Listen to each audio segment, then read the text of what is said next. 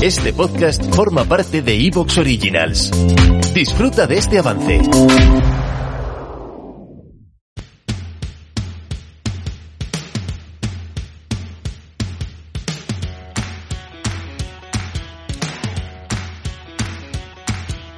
Muy buenas, mi nombre es Carlos Ocaña y te doy la bienvenida al podcast Estoy Sano, un podcast donde aprenderás sobre el apasionante mundo de la nutrición, la ciencia y la salud.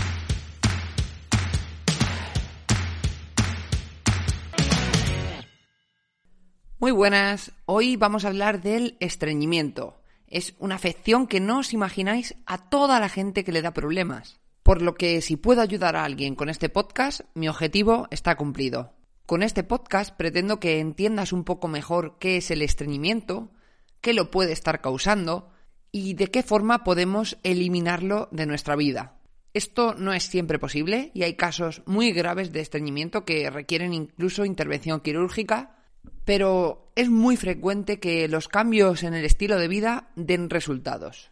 Así que vamos a empezar. En primer lugar, se estima que en torno a un 20% o 25%, depende de la fuente que mires, de personas padece estreñimiento. Este porcentaje oscila pudiendo aumentar o disminuir dependiendo de si eres mujer, por ejemplo, que tienes más riesgo de tener estreñimiento, o de si eres una persona mayor de 60 años, que también aumenta el riesgo de, estreñimiento.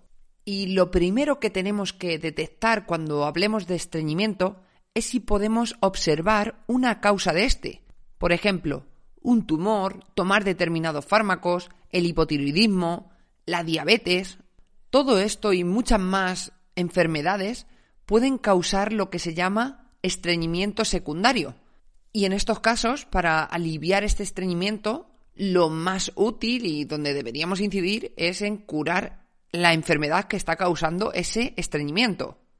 Y por otro lado, si no tienes ninguna causa aparente que podamos definir como clara, estaríamos hablando del estreñimiento funcional, y es sobre el que hablaremos hoy. Dentro de este estreñimiento funcional podemos hacer tres grupos en función de los mecanismos fisiopatológicos que estamos encontrando en ese estreñimiento. En primer lugar, hay pacientes que tienen un trastorno funcional de la defecación, por diversos motivos, los que sean, por ejemplo, hemorroides, cualquier cosa. No se produce una correcta evacuación.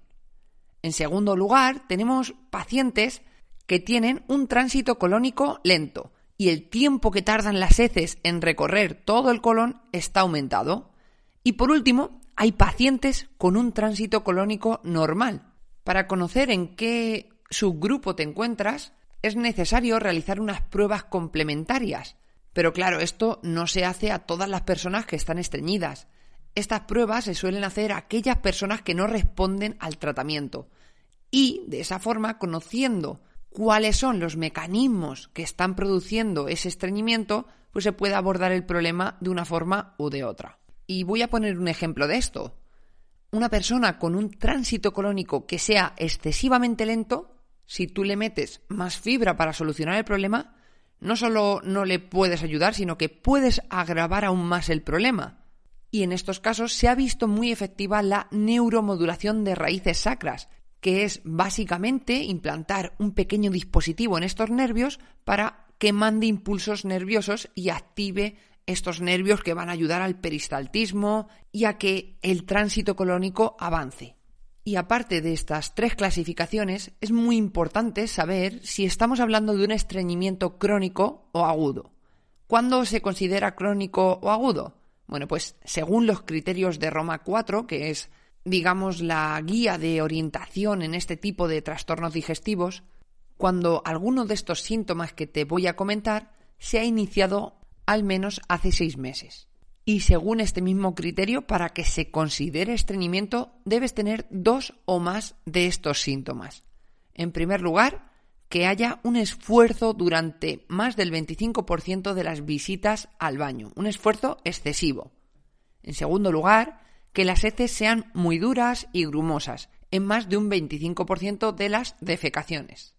En tercer lugar, que haya una sensación de vaciado incompleto durante, igual, más del 25% de las defecaciones. En cuarto lugar, que haya sensación de obstrucción o bloqueo anorrectal en más del 25% de las defecaciones. En quinto lugar, que se produzca estimulación manual en más del 25% de las defecaciones.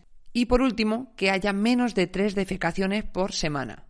En cuanto al número de deposiciones, pues es útil acordarse del número 3. La normalidad se encuentra entre tres veces al día y tres veces a la semana. Muy bien, y ahora que conocemos estos criterios, que sabemos que existen dos tipos de estreñimiento, el secundario y el funcional, y que puede ser crónico o agudo, vamos a pasar a qué aplicaciones prácticas podemos llevarnos de este podcast para aplicar en nuestra vida. Pero antes de nada me gustaría que pensaras lo siguiente. ¿Qué crees que le ocurriría a un ordenador si no paras de meterle programas para los que no está preparado? Lo que va a ocurrir es que va a ir lento, se va a quedar pillado y en definitiva no va a funcionar bien.